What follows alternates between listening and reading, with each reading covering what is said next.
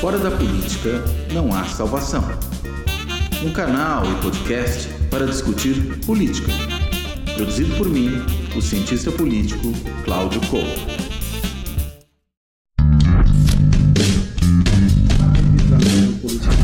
Estamos aqui já primeira semana de dezembro, muitos acontecimentos. Temos aí semana que vem a sabatina do Flávio Dino e do Paulo Bonet Branco, tanto para a vaga no Supremo quanto para o PGR. Temos agora essa nova polêmica aí, essa ameaça de guerra entre a Venezuela e a Guiana. Temos o caso Braskem, temos a denúncia de rachadinha do Janones, saiu o resultado do PIB, quer dizer, um programa hoje animado, como sempre, lembrando que o Política na Veia é uma parceria da Carta Capital, da TV GGN, do Fora da Política Nossa Salvação.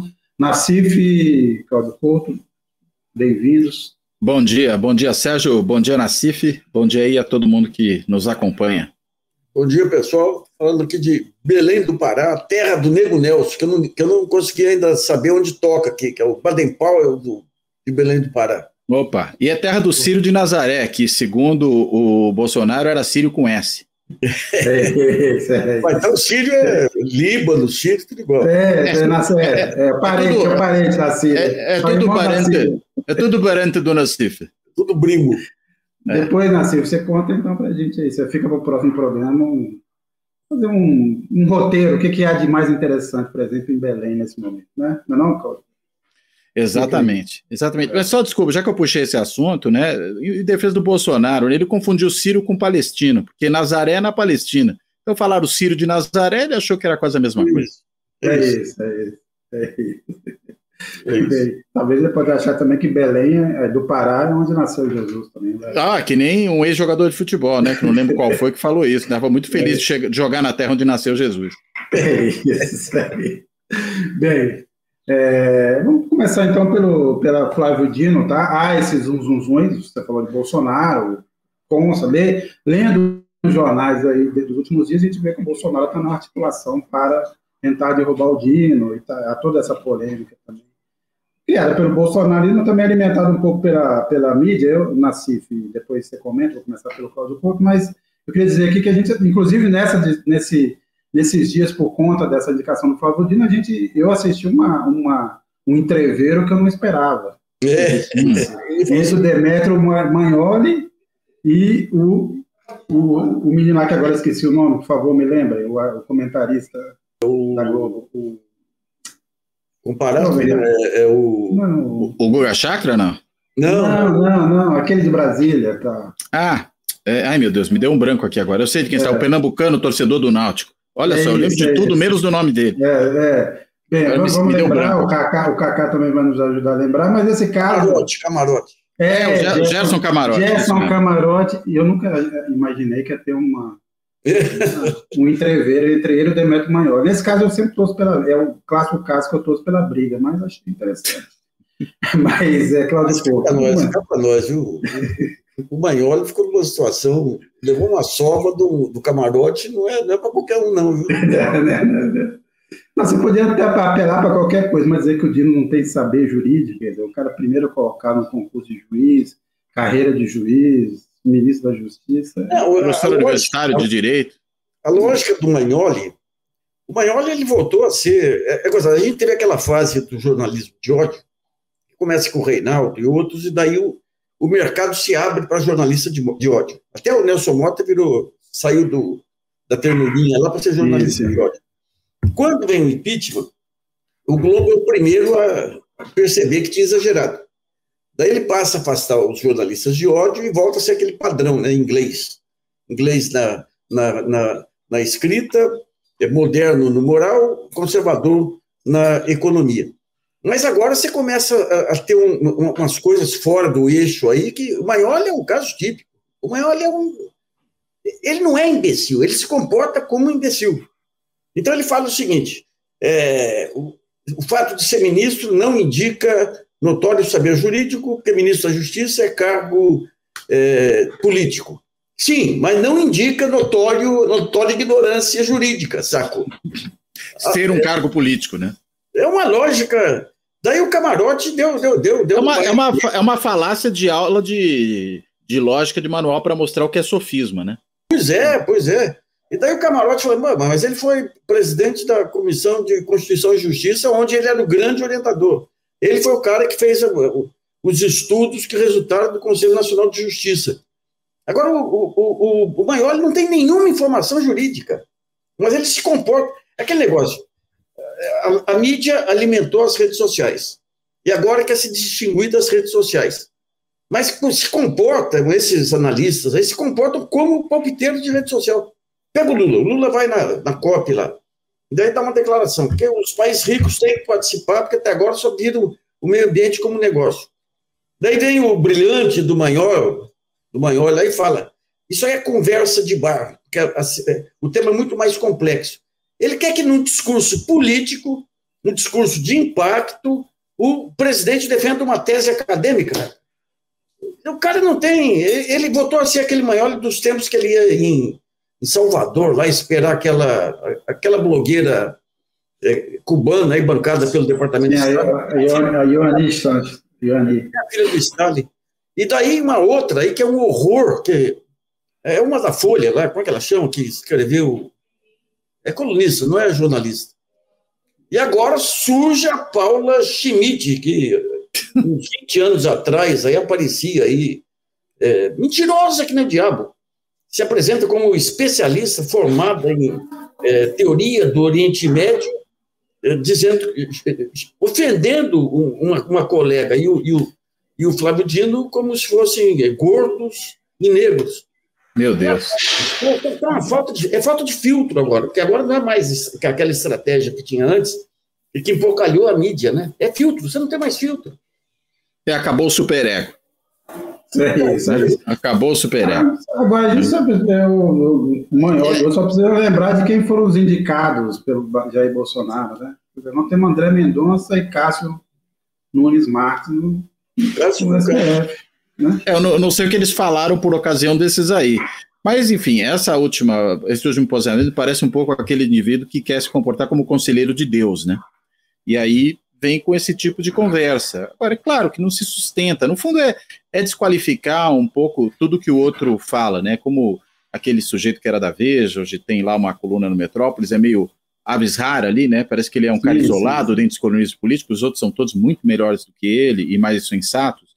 É, que é, é todas as colunas dele são para falar mal do governo. Não, há, não haja o que houver, né? Se chover demais na Austrália, ele vai usar isso aí para falar mal do governo. Então, não, assim, não, não tem a menor, menor razoabilidade. Me parece que isso que vocês estão relatando, eu não vi o, o debate dos dois aí, do, do Magnoli com o, o, Camarote, mas, enfim, me parece que é isso. E aí eh, o indivíduo às vezes começa a acreditar no personagem que criou de si próprio, né? É. E aí, quando ele começa a acreditar no personagem que criou de si próprio, ele perde completamente o controle da situação. Tem alguns mais lá na frente que vão depois se arrepender, mas nunca fazem exatamente o meia-culpa, né? mas uhum. começam a ter um comportamento antagônico àquele que tinham antes. E aí você começa a falar, bem, mas o que, que deu nesse sujeito? Né? É, é a mesma pessoa? Né? Fica parecendo que nem o Lobão, né? Que eu falo que esse que está aí não é o Lobão, esse é o ex-Lobão. Né? O Lobão era aquele. Né? Esse a gente não sabe quem é. Quem sabe daqui a alguns anos ele se redima e aí resolva voltar, falar tu, voltar tudo atrás, mas muito possivelmente não vai redizer o que disse. Né? Enfim, são comportamentos em que o indivíduo, na verdade, ele está ele tá, é, é, interpretando o personagem que ele criou, mas com um defeito, com o problema de que ele crê naquilo. Né? E aí é o auto-engano. Veja que está falando é o Sabino, não? Esse próprio. Não, eu prefiro não. nem mencionar, às vezes, para não dar, não dar audiência. Não, mas eu tenho, eu tenho uma história boa dele. Ah, Dia, conte aí, conte. Antes, antes de eu conhecer a, a Eugênia, a Eugênia já é uma procuradora combativa, ela, ela ela, ela que tirou do ar lá aquele programa do Gugu que inventava o PCC ameaçando. Uhum. Daí um, um, cara da Veja ligou para ela, fez a entrevista e deturpou tudo. Daí ela mandou uma carta furibunda para a Veja. Daí o sujeito das cartas da Veja ligou para ela e falou: Olha, deixa eu te dar uma dica aí. O que saiu publicado não foi o que o repórter descreveu, foi o que o, o editor editou, o secretário de redação. Ah, é? Qual que era ele? Mário Sabino. Daí ela refez a carta descendo a ripa no Mário Sabino. Eu falei, você é uma pioneira, conseguiu brigar com o Mário Sabino antes que eu. Mas sabe Agora, que tem uma história um pouco parecida? A Veja fez nessa, nessa época aí mais tenebrosa dela uma reportagem canalha sobre é, a questão indígena, né? Que eu até me lembro que o título era alguma coisa como, é, sei lá, a, a, antropologia picareta. Eles falavam de uma coisa desse tipo. Não lembro exatamente o título, mas era, era esse o sentido.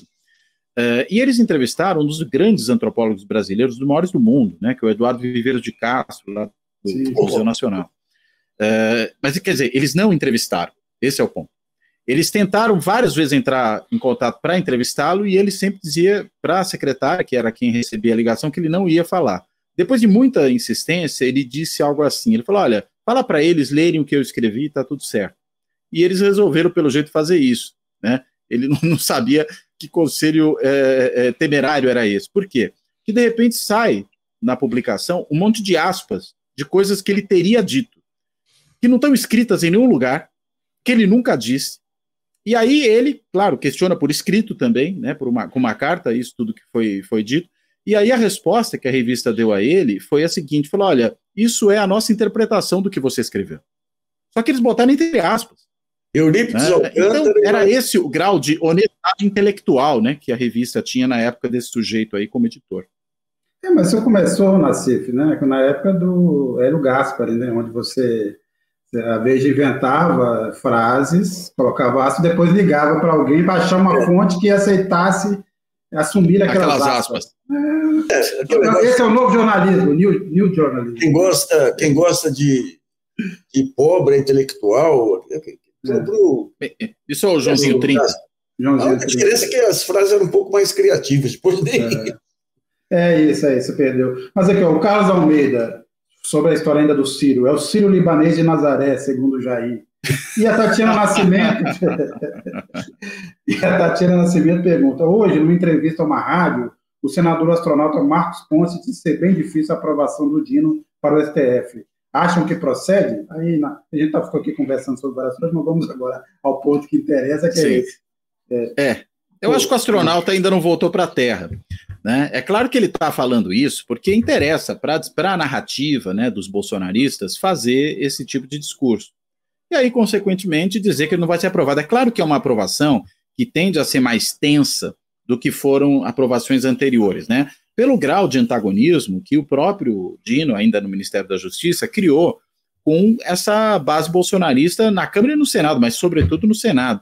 Onde ele foi lá algumas vezes, né, acho que nas duas casas, agora não, não lembro exatamente qual das oitivas aconteceu numa ou noutra casa, e ele, sim, fez é, é, carne moída né, dos bolsonaristas, né, que iam para cima dele com questões é, é, é, idiotas, né, como se não se poderia esperar alguma coisa diferente, e ele os triturava argumentativamente. Inclusive ao ponto de que um desses bolsonaristas, né, o deputado pastor Marcos Feliciano, chegou a dar uma entrevista em que ele falava: olha, a gente não pode fazer esse tipo de burrice, porque o cara é muito preparado, não sei o que, ele vai lá e nos mói. Né? Falou algo, falou exatamente isso. Né? Então, enfim, não, não, podemos cair nessa armadilha. Porque foi realmente. Tanto que eles uma hora pararam de chamar, porque perceberam que cada vez que ele ia lá era uma desmoralização completa. E claro que isso, associado ao evento do 8 de janeiro, né, em que eles precisam encontrar um culpado que não eles próprios, né, o Flávio Dino virou o seu grande inimigo. Até porque várias dessas oitivas tinham a ver também com o 8 de janeiro. A gente viu até que o próprio ministro André Mendonça né, é um desafeto do Flávio Dino, dentro do Supremo, um bolsonarista.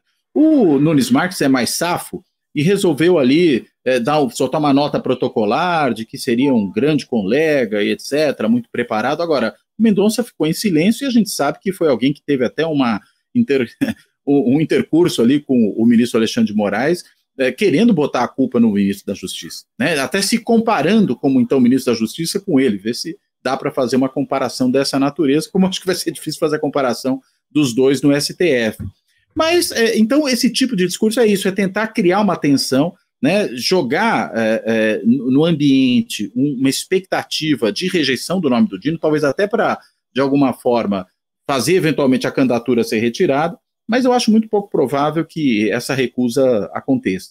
Né? A gente não tem precedente histórico, exceto lá no, no governo da espada, né, do general, do marechal, aliás, Floriano Peixoto, e de lá para cá nunca mais aconteceu algo assim. E olha que já houve nomes polêmicos, né? o próprio André Mendonça se a gente quiser pegar, é. né, que já foi um nome controverso. Lá atrás, o Gilmar Mendes foi um outro nome controverso, porque ele era advogado-geral da União e todo mundo já o conhecia bem, né? Já, já sabia bem. O Toffoli, que esse sim, dá para dizer que não é um indivíduo dos mais preparados, né? Ao contrário do Flávio Dino, que passou em primeiro lugar no concurso de juiz federal, o mesmo concurso, aliás, que o Sérgio Moro prestou e entrou, o, o Toffoli é o cara que tinha sido, re, é, tinha sido reprovado em dois concursos. Né? E aí, um sujeito com essa coisa, né? com esse, com esse tra trajeto, sem também nenhuma formação acadêmica, quer dizer, ele não tinha nenhuma credencial, exatamente. De repente, esse sujeito virar mini, é, ministro supremo, eu acho que foi, até escrevi na época, uma, uma coluna do Valor Econômico que tem exatamente esse nome, a pior indicação de Lula, comparando a indicação do Toffoli com a dos demais, né? E acho que ele foi provando isso ao longo do tempo. Agora, o Dino está muito longe disso, né? O Dino é um sujeito altamente preparado, né? Claro, pode-se ter divergências políticas com ele, e acho que é isso que, enfim, a direita vai ter, e é legítimo que tenha, né? Agora, acusá-lo de não ter qualificação, acusá-lo de, digamos, má fé, isso realmente é alguma coisa que não pega e acho que não, não vai surtir efeito, não. Ele deve ser aprovado por uma margem mais apertada do que outros ministros, isso é esperado, mas ainda assim deve conseguir os 41 votos para aprovação. Até o... Nassif, você acha, você acha que. Não, só, só queria acrescentar uma pergunta rápida. Você acha que isso tira o Dino de vez do jogo político?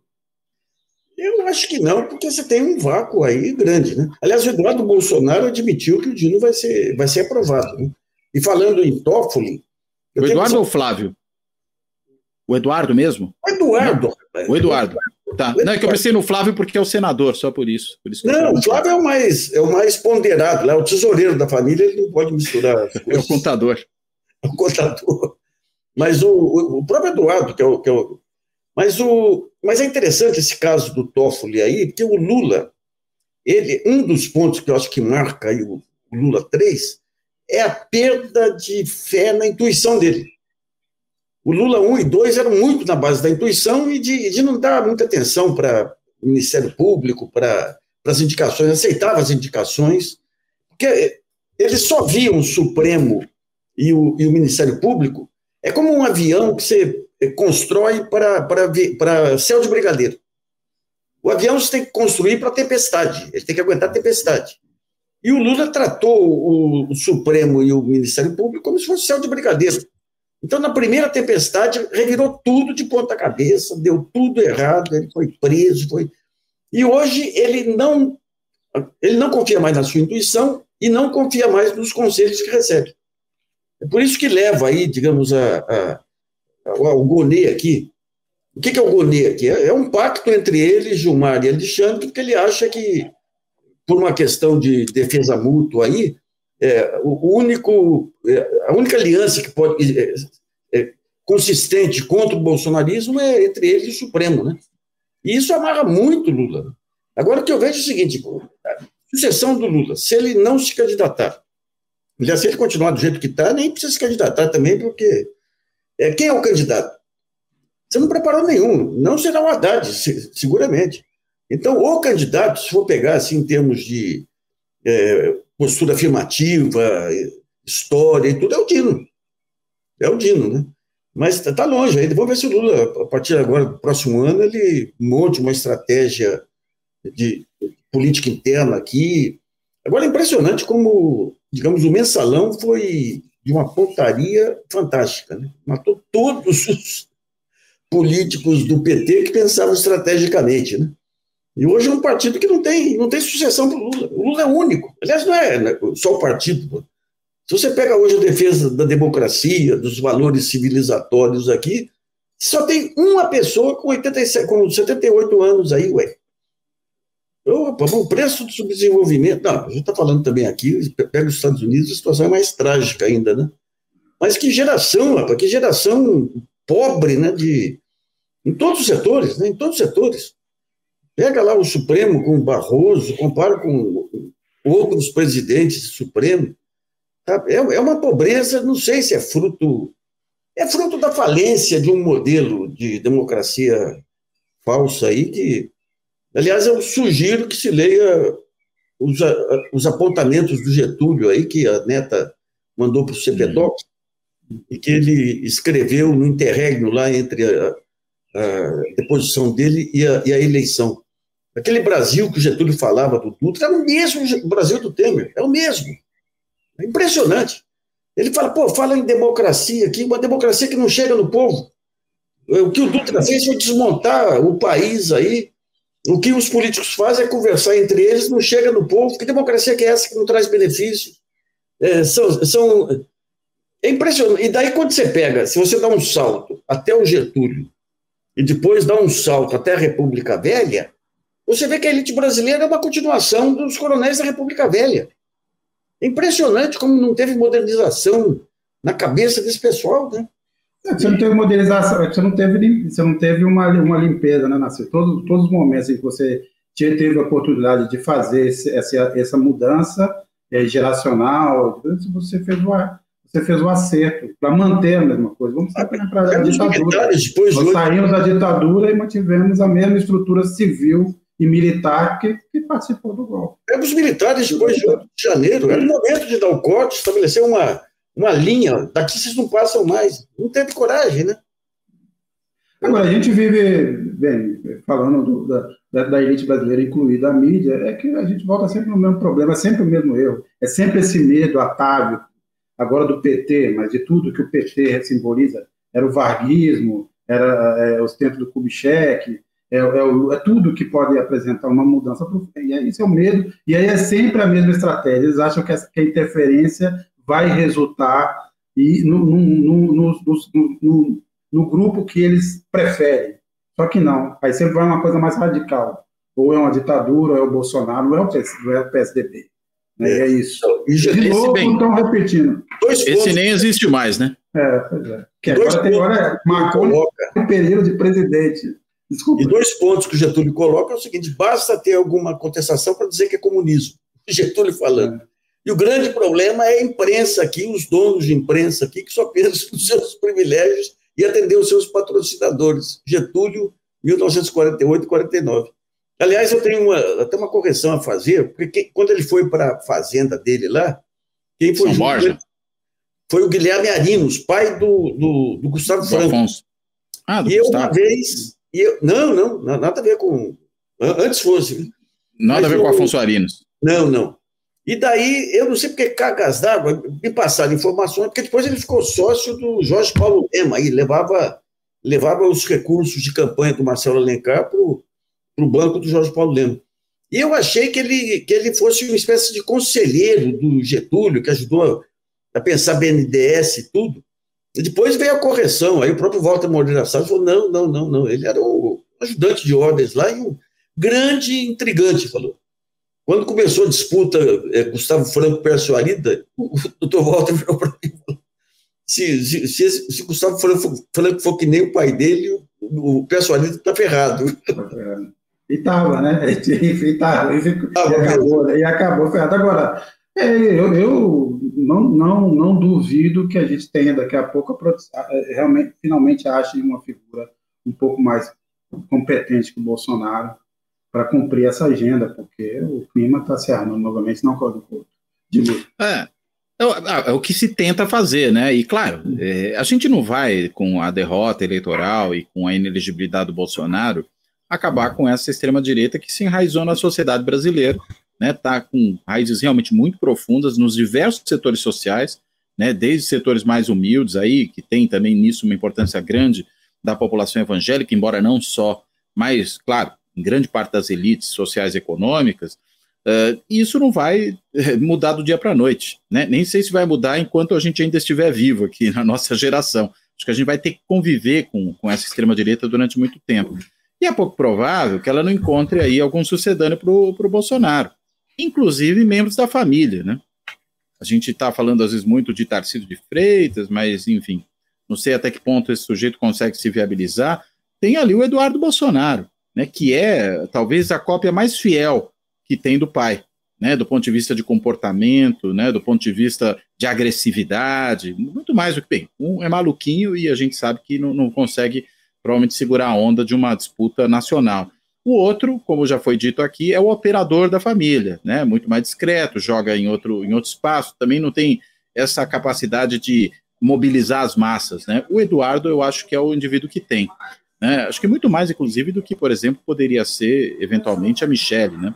que tem uma dificuldade aí que é a misoginia, que é muito forte né, entre esses caras. E aí, consequentemente, com essa misoginia, você ter é, uma mulher na liderança, acho difícil. Ela ser uma candidata forte a algum outro cargo, eventualmente ao Senado, acho que tem super espaço. A gente viu o caso, por exemplo, da Damares, né, que se elegeu com grande facilidade em Brasília. A gente viu na eleição anterior o sucesso eleitoral que naquele momento teve a Janela Pascoal, foi a, a candidata proporcional mais votada da história do país. Agora, daí a gente ter é, um, essas figuras disputando, figuras desse tipo disputando a sucessão, acho difícil, mas alguém na família não. E é por que isso tudo? Porque no fim das contas você ainda tem um movimento que se sustenta, que tem enraizamento social e que, claro, vai chegar na próxima eleição querendo voltar ao poder. Né? E a depender do que o governo fizer, né, de como esse governo se suceder daqui até lá, a gente pode ter isso realmente acontecendo. Então, eu acho que é um cenário mesmo muito complicado.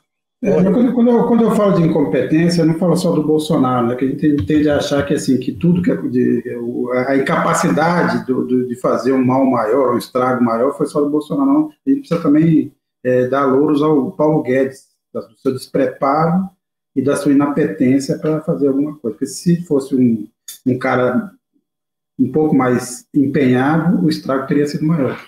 Eu, eu, gosto, eu gosto de. Eu, tem um livrinho do Freud que é a psicologia de massa, que certamente serviu de, de manual aí para o Steve Bannon e para o pessoal aí da.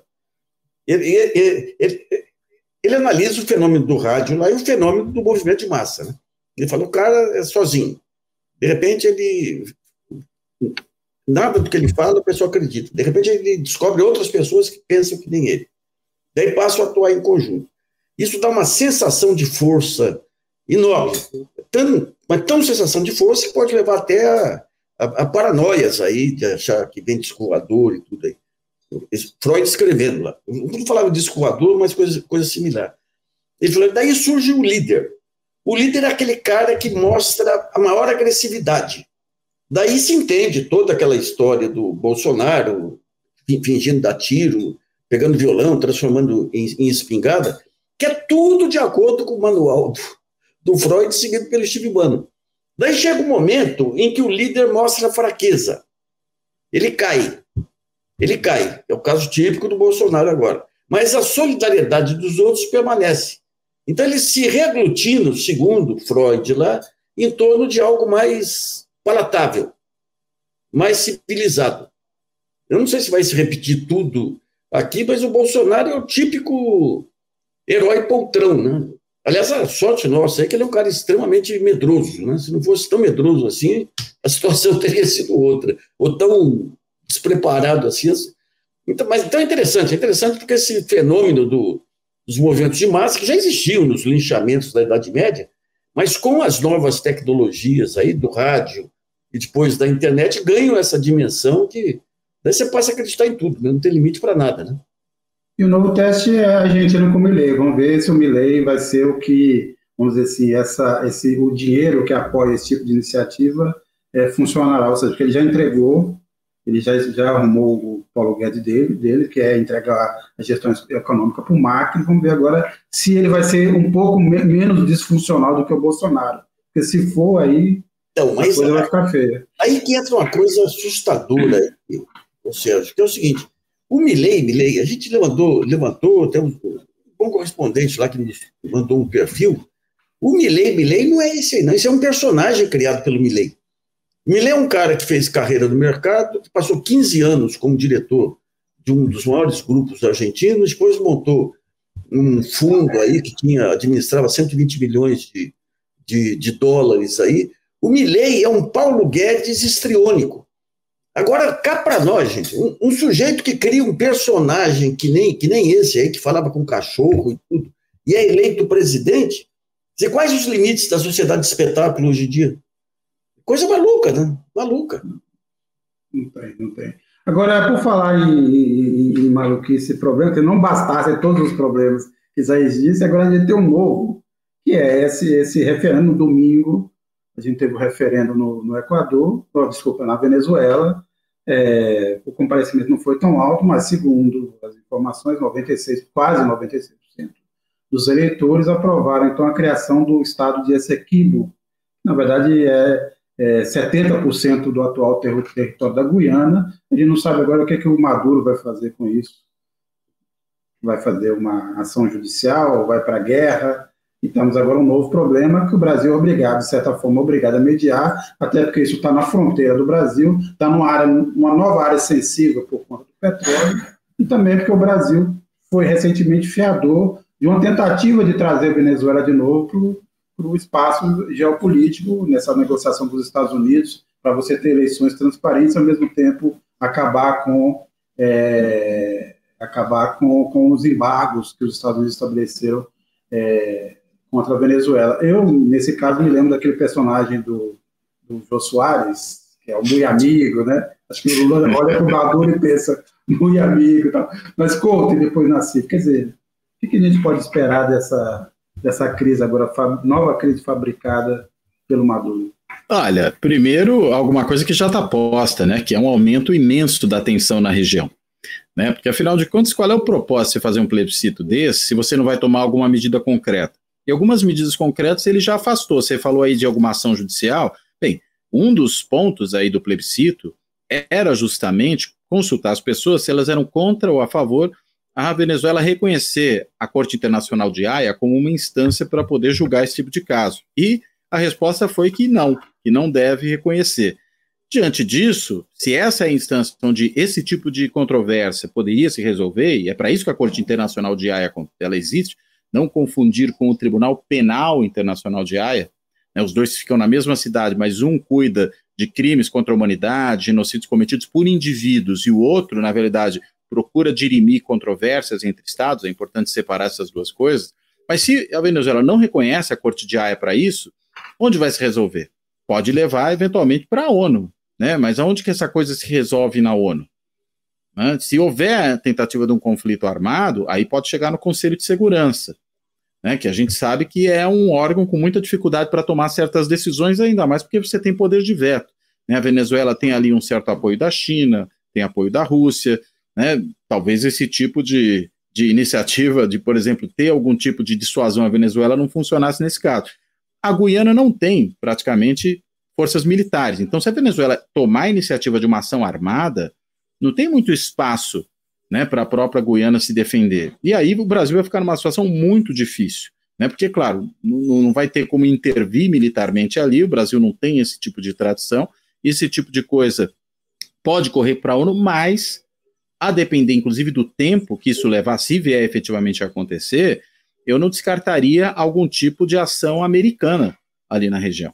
Até mesmo com apoio britânico, porque a Goiânia é uma ex-colônia britânica, e a, os, o próprio Reino Unido reconheceu que aquela definição das fronteiras, lá em, em 65, né, esse reconhecimento, que ela não foi exatamente muito correta, e é por isso que a Venezuela está reivindicando esse negócio historicamente, porque houve esse reconhecimento do Reino Unido ali, uh, mas o fato é, existe uma população que vive ali que até onde você sabe não é de venezuelanos, é de guianos. E aí como é que você né, faz com isso? Né, você vai obrigar essas pessoas a serem, digamos, incorporadas né, pelo, pelo governo da Venezuela? Você vai ter uma ação armada, imaginar que não vai ter nenhuma reação? É claro que para os Estados Unidos, nesse momento, não interessaria entrar numa ação armada ali, eles já têm o pepino ali em Israel, né, tentando apoiar Israel, eles já têm a questão da Ucrânia e, e têm é, encaminhado recursos vultosos ali para que a Ucrânia se defenda da, da invasão russa. Aliás, é... é desculpa, desculpa, só rapidamente, só acrescentar uma coisa rapidamente, Couto. Ontem é, saiu um comunicado da Casa Branca dizendo que o dinheiro para a Ucrânia está acabando. Isso. Desculpa, pois é. Mas se está acabando para a Ucrânia, será que vai ter para a Venezuela? A questão é que, claro, a Venezuela está mais no quintal, né? Está no quintal. Você está falando de uma ex-colônia britânica, e a gente sabe que existem alguns laços aí que podem ser importantes nesse tipo de solidariedade. O governo americano não tem a menor simpatia pelo governo da Venezuela, que pode até ter um poderio militar razoável para uma guerra convencional, mas não é como a União Soviética, ou a Rússia, né? Na verdade, que herdou isso da União Soviética, uma potência nuclear. Então, a capacidade dissuasiva de uma eventual intervenção militar americana na região é muito pequena, no caso da Venezuela. Os Estados Unidos podem até enxergar aí uma oportunidade, não só eventualmente defender a Guiana, mas já derrubar o governo Maduro.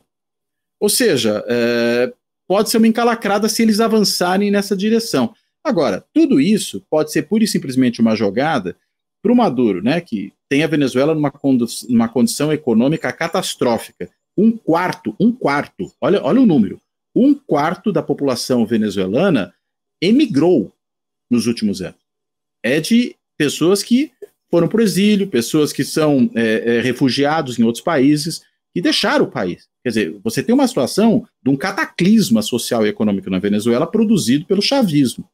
Diante disso, criar aí um espantalho, né, e tentar usar esse espantalho, no caso a questão territorial, para distrair a atenção interna, para tentar se fortalecer no processo eleitoral que vem pela frente, que a gente não sabe nem se vai ser um processo eleitoral confiável, porque é, a Suprema Corte de, de Justiça e as instituições eleitorais são capturadas pelo chavismo, e aí não dá muito para confiar nas eleições, até mesmo no resultado do plebiscito a gente pode ter muita desconfiança, mas enfim, tudo isso serve para você tentar fortalecer o governo, criar algum tipo de união interna, porque essa é uma questão que une até mesmo a oposição.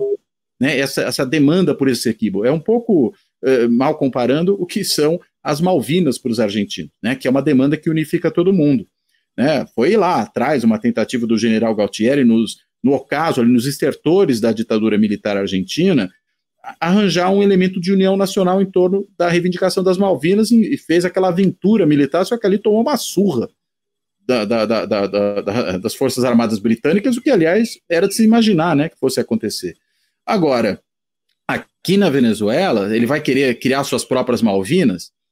Não sei se o, o Maduro é tão incauto a esse ponto. Talvez ele fique só na bravata, só nessa criação de uma situação que busca, pura e simplesmente, é, gerar essa união nacional em torno do assunto e, digamos, nisso, por, de forma indireta, fortalecer o próprio governo. É, eu acho que é gozado. Tem coisa, se pegava a relação do, do, do, Lula com o Chaves, o pessoal querendo, acusando o Lula de chavismo, o Lula detestava o Chaves, segundo o Marco Aurélio Garcia lá. Ele, ele sabia que ele tinha uma responsabilidade de manter um equilíbrio político lá que o Chaves não, não era capaz de manter sozinho. Gostava muito do Morales lá, mas agora você vê, o, o único grande apoio que a Venezuela tem, é, é, fora, digamos, um apoio distante de China e Rússia, é o Brasil. E a possibilidade de você trazer uma guerra aqui para o seio da América Latina é assustadora, é assustadora, independentemente da. Então, eu tenho a impressão que é um blefe eleitoral também aí, mas que não, ele, ele não vai atravessar o Rubicão, não, sabe? não vai atravessar o Rubicão e se tem alguém que vai tentar dissuadi-lo de todas as formas, é o Brasil. É o Brasil. Agora, tem esse problema do esgotamento das reservas petrolíferas lá da, da Venezuela, que você não sabe bem se é esgotamento ou se é toda a bagunça que virou lá a estatal venezuelana, né? Mas se tiver esse episódio, tá, a Venezuela está expulsa completamente de qualquer território de acordo comercial, de Mercosul, e o, e o Brasil vai se afastar. Né? Então é muito, é uma aposta muito elevada aí para, eu acho, para se concretizar. Né? É, o plebiscito, na verdade, primeiro, o comparecimento foi, foi relativamente baixo, entre 10 e 20 milhões, ali, não sei exatamente qual o número final, é, e a oposição não, não, não, não, não foi, fez uma campanha contra, até porque estava proibido fazer campanha contra, tivemos isso também. É, mas você teve críticas da oposição, justamente ligando isso como uma manobra eleitoral. É sempre um problema, né? Porque e um problema num momento delicado. Domingo assume um Milley dizendo que é, não, não, se interessa pelo Mercosul, não vai entrar no BRICS. Aí você acabou de aprovar, o, o Senado brasileiro, o último a aprovar a inclusão da, da, da Bolívia. Quer dizer, tudo joga, tudo isso acaba jogando contra essa integração regional sul-americana, que também é muito importante para esse projeto da própria reconstrução do Brasil. Então, é o que a gente está assistindo. A gente tem alguns comentários aqui. É, o Lucas, Ber, Lucas Bernardes, a América do Sul não deve se render a guerras. A gente deve ser superior e resolver tudo diplomaticamente. A Tatiana Nascimento, petróleo, logo mais então os Estados Unidos virão espalhar a democracia na Guiana.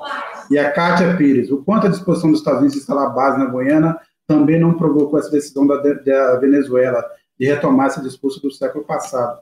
Kátia, não sei se é exatamente isso, porque, como eu disse anteriormente, havia um, uma tentativa ali de algum tipo de, negociação entre Venezuela e Estados Unidos, até por conta dos problemas causados pela guerra na Ucrânia. Os Estados Unidos viu que era preciso retomar algumas relações para diversificar as, as, suas fontes tal, e já tinha dado uma cena à Venezuela, a Venezuela, ao mesmo tempo, é, dolarizou a sua economia, é, e teve uma pequena recuperação econômica, e havia esse, essa interferência, essa intervenção do Lula para tentar um acordo, eleições limpas em troca o fim dos embargos. Então, parecia que tudo estava caminhando, né? Estava é, paralisado porque o mundo hoje está olhando para dois problemas, guerra da Ucrânia menos, e agora esse conflito é, na faixa de Gaza, mas havia uma negociação que agora pode ir pela janela.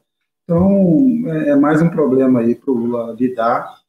Ele que tem colhido aí, eu queria colocar esse ponto aí também, alguns reveses. Não sei se é um revés exatamente, porque eu até hoje não entendi qual a posição. Eu conversei várias vezes com, com o Celso Amorim, por exemplo, e ele sempre me disse que havia um interesse genuíno brasileiro de concluir o acordo é, com a União Europeia e muita gente dizendo que é um acordo ruim, mas aparentemente agora a toalha foi jogada, não teremos esse acordo. Até vou colocar esse ponto aí também, é, Nassif e Primeiro e Couto. Eu, me parece que é, uma boa, é um bom caminho não fechar esse acordo com a União Europeia, mas queria ouvi-los. É, o acordo, o Brasil, qual é a grande força exportadora do Brasil? Agronegócio. Qual é o, o grande mercado brasileiro? Obras públicas. Quando você pega a União Europeia, já está tudo construído lá. Né?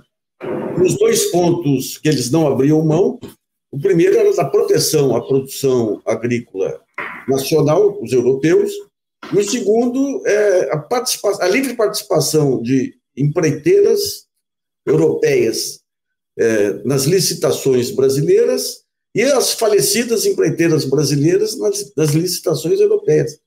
Então é, é, é, é, um desequilíbrio tão grande, mas tão grande, e era uma posição é, tão dogmática deles aí de não abrir mão disso que não é impossível sair um acordo. Né? Agora é interessante quando você pega os jornais que você tem lá no, no, na, mesma, na, na, mesma página, uma matéria, é, esquerda criticando Lula porque vai sair o acordo com a União Europeia. Lula fracassa no acordo com a União Europeia. Então você fica perdido aí preso por ter cão, preso por não ter cão, né? Mas não dá, aí não dá. Aí a desproporção aí de, interesse é muito grande, né? Muito grande. É, eu acho que é isso mesmo, né? Você tem primeiro um acordo que realmente é muito desproporcional e que mais? Micou, né? A fala do, do Macron, ela é a pá de cal, né? Que faltava para sepultar esse acordo, pelo menos até onde a vista alcança, né? Claro que daqui a alguns anos, com mudanças de governo, você pode ter aí o retorno de alguma conversa mas é, há alguns obstáculos que são previsivelmente muito difíceis de serem suplantados. Né? E um deles é esse protecionismo francês, particularmente, no que se refere à agricultura, né? que é uma questão reiterada ao longo do tempo, antiga, conhecida. Né? E o Macron certamente está muito preocupado com a questão eleitoral de como é que ele vai lidar com esse eleitorado do interior da França, né, que tem vínculos fortes aí com o setor né, da produção rural, da produção agrícola francesa, que é forte, que é grande, né, importante ali na. Não só, não talvez na economia francesa, mas é muito importante num certo modo de vida francês, desse interior da França. E a e guerra tem... também, né? A falta de alimento na guerra lá que transforma, a questão do alimento em segurança nacional, né? Exatamente, exatamente. Né? Mas sustentar, vamos dizer, esse campo é, rico né, no interior da França é um elemento realmente importante para esse modo de vida francês. E aí, consequentemente, isso é um obstáculo, diria, praticamente intransponível. Né? Eles não vão abrir mão disso. Né? E como para nós, que temos aí o nosso grande elemento de força do ponto de vista comercial, isso seria um ganho real, né? setor manufatureiro, evidentemente, já está sucateado, a gente não consegue exportar, senão para a Argentina, né? no que se refere, e para os outros países do Mercosul, né? no que se refere a essa questão de manufatura. Né? Um ou outro país do mundo, a gente exporta uma coisinha aqui, outra ali, mas é residual esse negócio. Então, é, esse acordo com a União Europeia, enfim, teria que se dar por esse caminho mesmo, mas não vai se dar por aí. E é, como o Nafis bem colocou, parece que uma via de mão única, né? Um lado ganha, o outro lado perde. Aí realmente não há muito como esse negócio prosperar. Então, é uma quimera. Acho que a gente nem precisa gastar mais muito tempo, e espero que o próprio governo não gaste mais muito tempo falando disso. Talvez haja outras prioridades que precisam ser colocadas aí na política internacional. É, isso, sem, isso, sem, falar que ainda na fase final de negociação, quando o acordo já tinha sido é, aprovado de forma genérica, a União Europeia ainda incluiu um novo componente, que é a possibilidade de você é, vetar ou sancionar é, de acordo com a avaliação que eles fizessem sobre a política ambiental nos países do Mercosul. Eu, eu, eu mediei uma vez um, um, debate com aquele. Era um presidente da Organização Mundial do Comércio francês. Uma coisa que a Folha fez na época lá. E ele, ele disse que eles não subsidiavam a agricultura francesa. O que eles faziam era pagar os agricultores pelos trabalhos de preservação do meio ambiente. tá bom, dê o nome que dê, né? É uma espécie, quase como a nossa Bolsa Defeso aqui, né? É isso, é isso. Você proteja né, a reprodução dos ah, peixes e paga uma é. bolsa para o pescador artesanal que não pode pescar nesse período. É, o, o, os agricultores franceses ali, os produtores de, de queijo chèvre, os, os de vinho, Estão né, todos, todos aí dentro dessa mesma lógica, né? De foie gras, é, é mais ou menos a mesma coisa.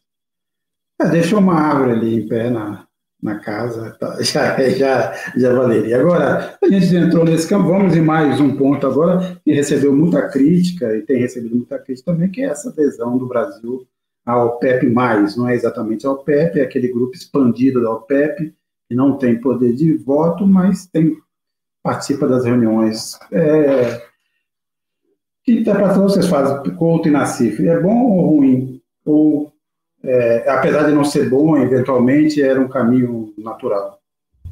Olha, eu acho sobretudo que era desnecessário, né? É, não sei muito no que, que o Brasil, diante do que tem sido a nossa estratégia de política externa, ganha com esse tipo de associação. Dizer que se ele vai ser só um membro observador, não vai ter nenhum tipo de interferência exatamente na questão da definição dos preços internacionais do petróleo, sendo o Brasil hoje já um grande produtor e até exporta, né, óleo cru em alguma medida.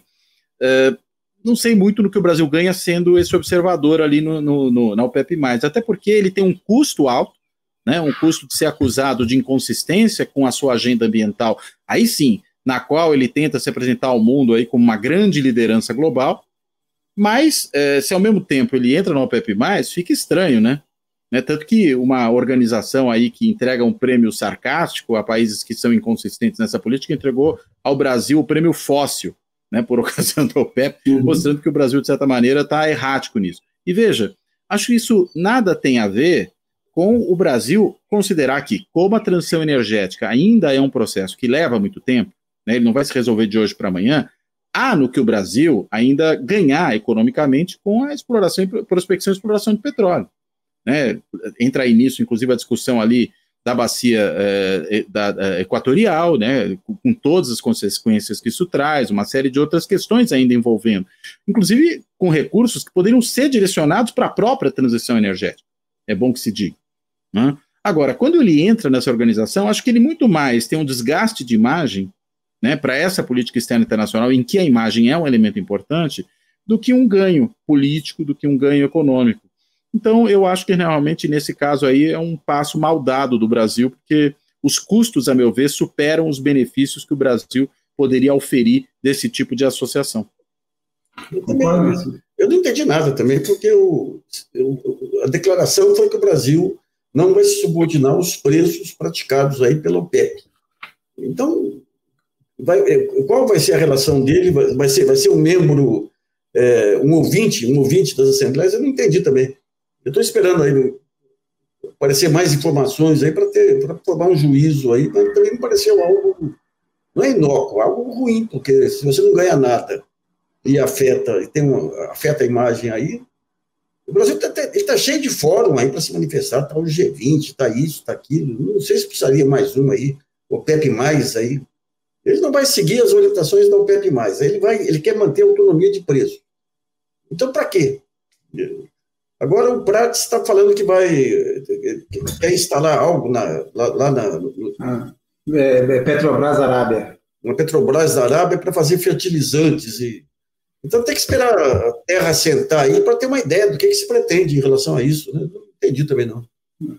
Agora, é, para ter essa, para usar, o Cláudio levantou um ponto importante, também não, não pode, não, não dá para ser ingênuo nisso, não é que você vai amanhã abandonar a exploração de petróleo por uma, uma nova tipo de energia, porque isso não existe. A transição vai ser longa e ela vai explorar o petróleo até onde é, for economicamente viável ou se você tiver uma mudança de mentalidade geral. Agora, o Brasil seria uma boa oportunidade, por, por essa urgência é, é da transição é, é, sustentável, mudar, é, fazer uma alteração, do que, desfazer tudo que foi feito desde o impeachment da Dilma, porque não faz sentido você continuar a exploração do petróleo com o discurso que ele vai servir para a transição energética e para a transição ecológica, com um monte de benefício que você tem hoje para os produtores de petróleo. Dizer, lembrando que o, o Michel Temer aprovou um, uma isenção fiscal de um trilhão de reais, um trilhão de reais em uma década para os produtores de petróleo. Depois você dando outro benefício para a produção de combustível, mas você tem que rever isso e usar realmente esse dinheiro, direcionar esse dinheiro para tanto para educação, ciência, tecnologia, quanto transição energética, senão nós vamos desperdiçar como tem acontecido. Esse foi o projeto, aliás, é, a intervenção, a interferência na, na, na Petrobras, a gente sempre soube, foi um, era um dos pontos centrais que levavam a todo esse processo de derrubada da Dilma, tava? Era um dos pontos centrais e foi, tudo foi feito, nada foi feito tão rapidamente como desfazer é, toda a política é, da Petrobras que existia antes, antes e instalada no governo do PT. E fazer os negócios de refinaria também e aumentar os dividendos da forma mais irresponsável possível, como foi feito. Né? Aí sim, foi sim. uma coisa criminosa, efetivamente. Né? Então, esse é um ponto. Dizer, vamos, vamos usar o petróleo, o petróleo é essencial para essa transição, mas a gente precisa rever tudo isso. E retomar, inclusive, um pouco mais o controle do Estado sobre essa produção, que hoje virou Deus dará. Né? Cada um está tirando da forma como pode. A gente teve uma, uma imensa transferência de recursos para fora do Brasil às coisas da Petrobras. É, e agora, aqui um, um, outro assunto, que a gente pode, pode, comentar de forma mais rapidamente, essa situação do André Janones. o que que é coach nasce? O que que a gente tira? O que, que é possível tirar de lição desse, desse caso? Bem, primeira lição é não faça rachadinha. Né? Acho que essa é a primeira lição. A segunda, né? É, não dá para segurar um, um, uma liderança que comete um erro tão, tão grave quanto esse, né? Porque é realmente um erro grave para um parlamentar, é o tipo de corrupção mais é, simplória ao alcance de um parlamentar, né? Que é, na verdade, acabar abocanhando uma parte do salário daqueles funcionários que ele emprega, pagando um valor a, a mais, né? Porque ele diz textualmente ali na gravação que vocês vão ganhar um pouco a mais para devolver essa parte a mais para mim. Ou seja, você está malversando o recurso público. Tem outro nome isso. É a mesma coisa que o Flávio Bolsonaro fez com os funcionários dele, que aparentemente é uma prática de toda a família Bolsonaro, que a gente sabe que existe em outros gabinetes. Agora, o sujeito foi gravado falando isso, dizendo com todas as letras, inclusive dizendo que reconhecia que aquilo era uma ilegalidade, né, mas dizendo que precisava. Uh, tanto que ele está ficando isolado. Né, o seu próprio partido não o defende, governistas não o defendem. Né, e claro que a, a, a oposição bolsonarista está indo para cima dele com tudo e dessa vez até com razão. Então me parece que é um caso aí de um de um parlamentar que vai acabar ficando pelo caminho, né? Que enfim acalentava aí sonhos mais mais altos, né? Queria se tornar uma, um, um político talvez para concorrer a cargos majoritários, a gente poder talvez vê-lo daqui a alguns anos disputando o Senado por, por Minas Gerais, mas me parece que tudo isso foi para o saco né, que é alguém que, na realidade, cavou a própria sepultura e acho muito pouco provável, diante desse ambiente em que os seus próprios aliados até então não são capazes de defendê-lo e que a oposição quer vê-lo no sal, que você vai ter a possibilidade dele preservar o seu mandato. Acho que é um caso clássico aí de cassação. Acho que a gente caminha justamente na direção dessa cassação. É, a alegação dele aí que é, quando ele descobriu que era ilegal, ele não ele não perpetrou, aí é demais também. Né? E, e, agora ele diz que essa, esse negócio do Fux ter aberto o inquérito, aí vai permitir a ele, em 60 dias, provar a, a inocência. É, pode provar a inocência se não, não, não receber de, de, dinheiro em transação bancária, coisa e tal, né? mas ficou mal, ficou mal, ficou mal também. É, mas ele, mas ele intencionou, né, fazer. Sim, e ele anunciou o plano de fazer.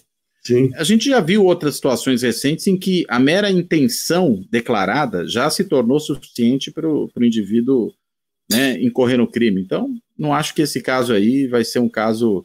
É, eu estou pensando aqui no quê? Naquela questão das vacinas. Né, daquela máfia das vacinas, máfia dos coronéis do Ministério da Saúde, Sim. que acabou não se consumando a compra da Covaxin, mas que todo o plano para que a compra se consumasse e houvesse ali corrupção, portanto, foi encaminhada. Isso não serviu, portanto, de alívio. Não, a gente quis fazer, mas não conseguiu. Bem, se você foi incompetente até para ser corrupto, meu caro, isso não o exime do fato de ter tentado aquilo. Né? E eu acho que me parece talvez uma situação muito parecida a essa do Janone, se, claro, for provado que ele realmente não fez, né? Porque ele está dizendo que não fez, mas a gente não sabe se ele efetivamente não fez, isso ainda precisa ser provado. O que a gente sabe, isso está evidenciado, é que ele realmente planejou fazer. É. E instou os seus funcionários a né, se unirem a ele nesse tipo de prática. Agora, a coisa mais bizarra da semana foi aquele amigo do Eduardo Bolsonaro, uma estrutura aí de militares aí, ensinando, ensinando a necrofilia. Ah. Aquilo é, é, uma, é uma das coisas mais Olha, rapaz, o, o asquerosas que, de que o bolsonarismo foi capaz até agora, porque o, o indivíduo fala ainda rindo. É, nossa senhora. E depois tem uma cena dele com a filha também lá. Que coisa. Agora isso é crime, gente. Não tem como. Não, incitação à necrofilia. Que coisa, né? O Nelson Cavaquinho ele fez uma, uma, uma poesia da, da, necrofilia. Agora esse sujeito, não, esse sujeito é, é um carniceiro aí, nossa senhora. Não, não há nem poema nisso. Não, nem não. poema. Isso aí tem, é, só, é só código penal mesmo. É. É Mas isso é um retrato muito claro, né? De, do que é o bolsonarismo. Né? É isso. E da hipocrisia, né? Do bolsonarismo. Desse discurso pela família, pelos bons Sim. costumes e tal. Mas os indivíduos, quando estão entre si, eles se revelam. Né? E ele sentia ali que ele estava entre, entre amigos, né?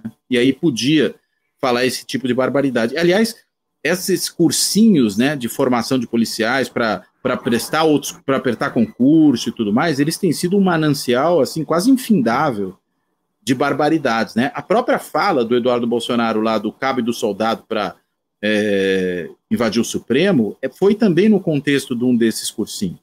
Né? Outro desses indivíduos aí, também no cursinho, falando como é que você é, é, mata um indivíduo e depois esconde o fato de que o matou. Ou seja, é, a gente tem um esgoto bolsonarista aí que atua de maneira muito operante nesses cursinhos preparatórios para a prestação de concurso de forças policiais. Então, imagina quem é que está sendo aí formado nesses cursinhos para ingressar nas polícias. Isso. Daí a gente começa a entender por que, que as polícias têm também tantos problemas. Né? Se o ambiente é esse, e a gente está falando de caras que são geralmente policiais ou ex-policiais, então você imagina né, o, o, o, o, caldo de cultura que permite aí essa, essa fermentação desse extremismo e dessa, dessa cultura da morte, né? É. É, a, até a necrofilia aí faz parte dessa tanatocracia bolsonarista. É isso. Aí, e eu lembro, eu lembro que reportagens do Gilberto Nascimento, é, que, além de tudo, a Igreja Universal do Reino de Deus também é convocada e, e promove cursos para essa dessa base de policiais, não só em cursinho, mas também na formação dos policiais. Aí temos esse componente ainda, né? Verdade. Componente religioso. Eu, eu só lembro que essa história de cursinho aí, havia um curso da família Arnes, do Marlon Arnes, sobrinho do Flávio Arnes, em que todos os professores eram os procuradores delegados da Lava Jato antes de explodir. Daí, quando eu denunciei, eles desmancharam lá o, o corpo dos professores. Mas é isso aí, minha gente. Cláudio Couto, Nassif, obrigado mais uma vez. É, agradeço quem nos acompanhou até agora. Fiquem atentos. Estamos aí em dezembro, espero todo mundo aí. Apesar disso tudo, essas coisas ruins que a gente fala aqui, vamos lembrar que é dezembro. Então, não percamos o espírito natalino mínimo. Nassif, ficou. Está chegando. Até a próxima. Tá chegando. Obrigado. Até a próxima, Sérgio, Nassif, todo mundo aí que nos acompanhou. Um abraço. Até a próxima, pessoal. Fora da política não há salvação. Um canal e podcast para discutir política. Produzido por mim, o cientista político Cláudio Couto.